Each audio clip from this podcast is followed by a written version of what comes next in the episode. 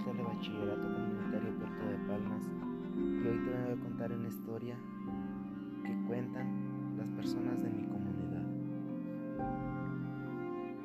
Cuentan que había un señor que vivía solo, entonces ese señor tenía ganado de vacas y las repechaba para la sierra.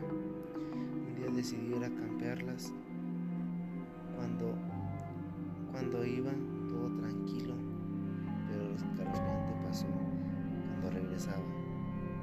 Se dice que alcanzó a un niño pequeño de al menos unos 5 años por el camino. Él venía solo en compañía de su mula. Entonces el niño le pidió que le echara un raite a Nancas, que es en la parte trasera del animal.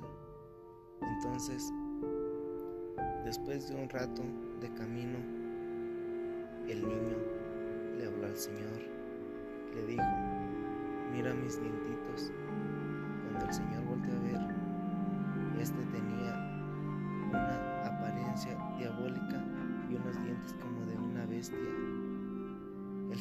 Asustado lo tumbó del animal y salió a toda prisa. Dicen que más adelante lo volvió a encontrar con su apariencia diabólica.